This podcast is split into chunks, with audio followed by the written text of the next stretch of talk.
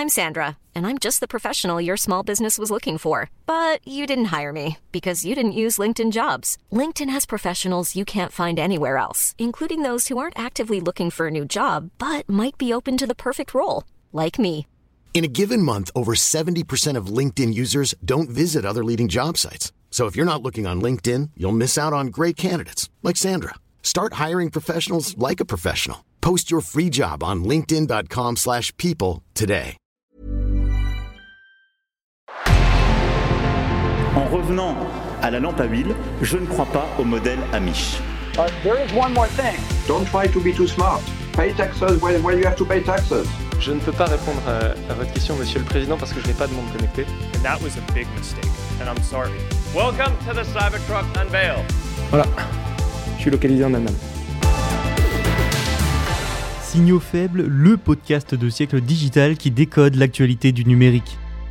Bonjour à toutes et à tous en ce mercredi 21 décembre 2022.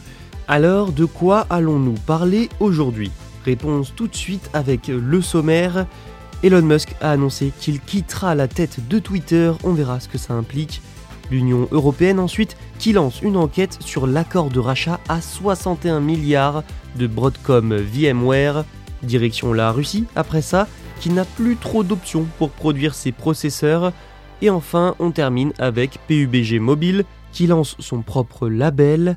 Voilà pour le programme du jour. Allez, c'est parti, bonne écoute. Il y a quelques jours, Elon Musk a lancé sur Twitter un sondage. Alors il en a l'habitude hein, pour prendre des décisions. Le retour de certains comptes célèbres par exemple mais supprimés avait été acté via un sondage. Et donc lundi, le milliardaire a publié un sondage pour savoir s'il devait rester à la tête de Twitter. Le résultat est donc le suivant 57,5% de oui, 42,5% de non, sur un total de plus de 17,5 millions de votants. Finalement, il a pris acte et mardi, il a annoncé qu'il démissionnerait du réseau social, mais seulement quand il aura trouvé son remplaçant. Très exactement, il a dit, je le cite, Je démissionnerai de mon poste de PDG dès que j'aurai trouvé quelqu'un d'assez bête pour reprendre mon job. Ensuite, je me contenterai de diriger les équipes en charge des logiciels et des serveurs. Pour rappel, ça ne fait que 8 semaines qu'Elon Musk a pris le contrôle du réseau social. Alors dès le lancement du sondage, il a assuré qu'il se plierait aux résultats, mais on peut dire qu'il le fera parce que ce n'est pas encore fait, hein, à reculons quand même. Alors pourquoi? Eh bien parce qu'il a d'abord laissé entendre que le résultat était faussé par des votes de bots, de robots. Il a aussi retweeté les résultats d'une enquête d'opinion qui amenait à une conclusion totalement différente. Et oui, selon ce sondage réalisé par l'Institut Harris X auprès de son propre échantillon d'utilisateurs de la plateforme, 61% des personnes interrogées se déclarent en faveur du maintien d'Elon Musk.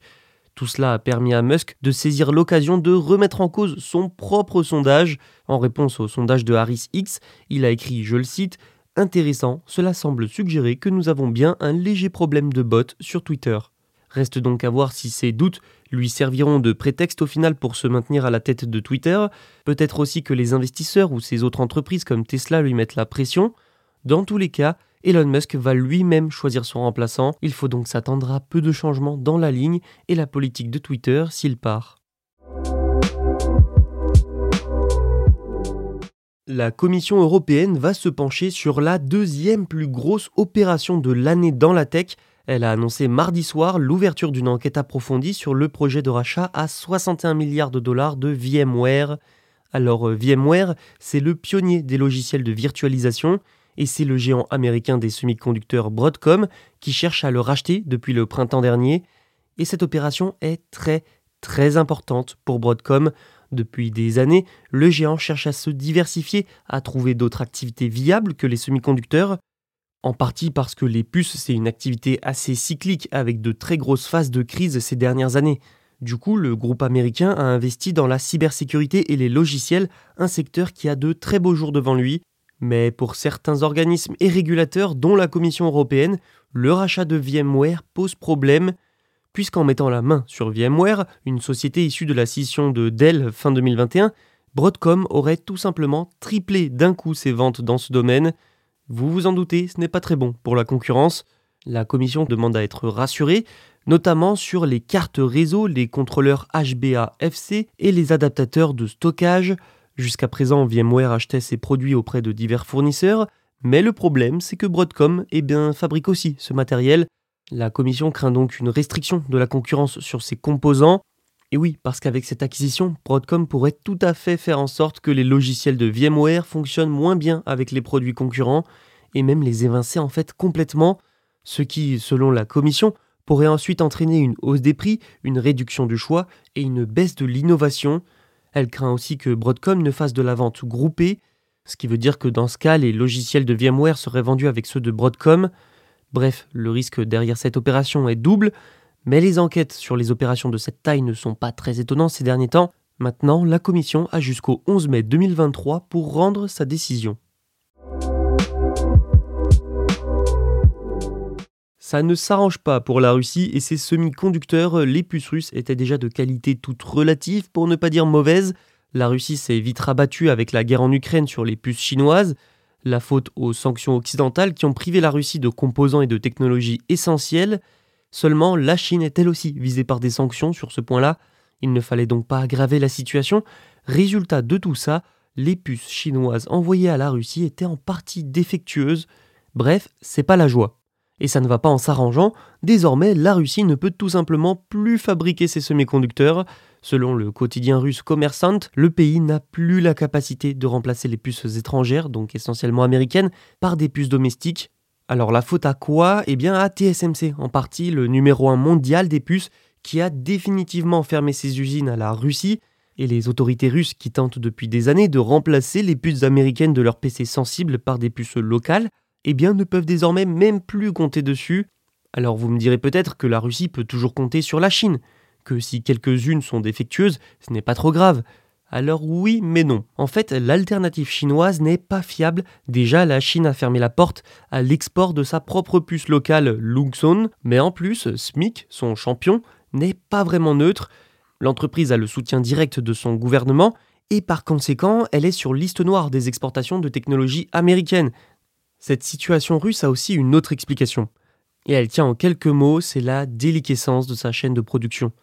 Les capacités de production sont faibles et obsolètes quand on sait que les meilleures lignes de production locale sont seulement en 90 nanomètres, une finesse de gravure mise en production de masse, pour vous dire, hein, entre 2003 et 2005.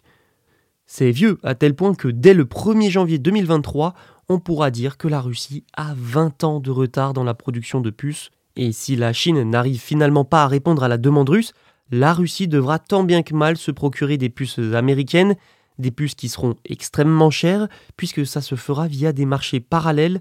Le retard de la Russie dans ce secteur va donc s'accentuer, et quand on connaît l'importance vitale des semi-conducteurs pour n'importe quel appareil électronique, c'est le pays tout entier qui va souffrir de cette situation dans quelques mois. On termine cet épisode en musique, ou plutôt en parlant de musique. PUBG Mobile a ajouté sa dernière nouveauté, le jeu vidéo a lancé son propre label de musique, un label conçu spécialement pour le jeu, et il s'appelle Beat Drop. Et en fait, ce n'est pas si étonnant que ça.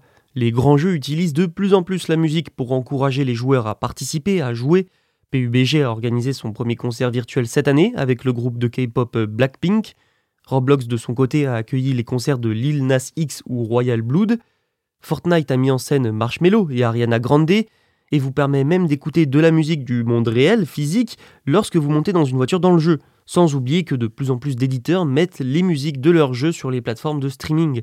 Bref, la musique, ça semble être un peu le nouvel Eldorado des jeux vidéo. Pourquoi? Eh bien parce que ça permet tout simplement, je l'ai un peu dit avant, d'attirer encore plus de joueurs. Alors bon, dans le cas qui nous intéresse aujourd'hui, on ne sait pas exactement comment la musique de Beat Drop apparaîtra dans PUBG Mobile, mais l'équipe de presse du jeu a fait de vagues promesses dans un email en disant, je cite, le nouveau label de musique PUBG Mobile vise à mettre en lumière des artistes prometteurs incroyables à travers le monde, à produire des morceaux définissant l'industrie et à fournir aux joueurs des chansons épiques pour améliorer leur expérience. Voilà, après on n'en sait pas beaucoup plus, un premier remix pour le label a quand même été créé et dévoilé par Mariana Beo. L'email de presse note également qu'une nouvelle chanson thème arrivera le 30 décembre. Et PUBG Mobile, il faut quand même que je le dise, est déjà un énorme succès, avec quand même, tenez-vous bien, plus d'un milliard de téléchargements en mars 2021. L'audience pour son label est donc potentiellement énorme. Il est probable que d'autres jeux comme Fortnite imitent donc PUBG à l'avenir. Voilà, c'est la fin de cet épisode. Si ça vous a plu, n'hésitez pas à vous abonner et à nous laisser une note. Retrouvez les autres podcasts sur siècledigital.fr et les plateformes de streaming. Et nous, on se retrouve demain pour le dernier épisode de l'année.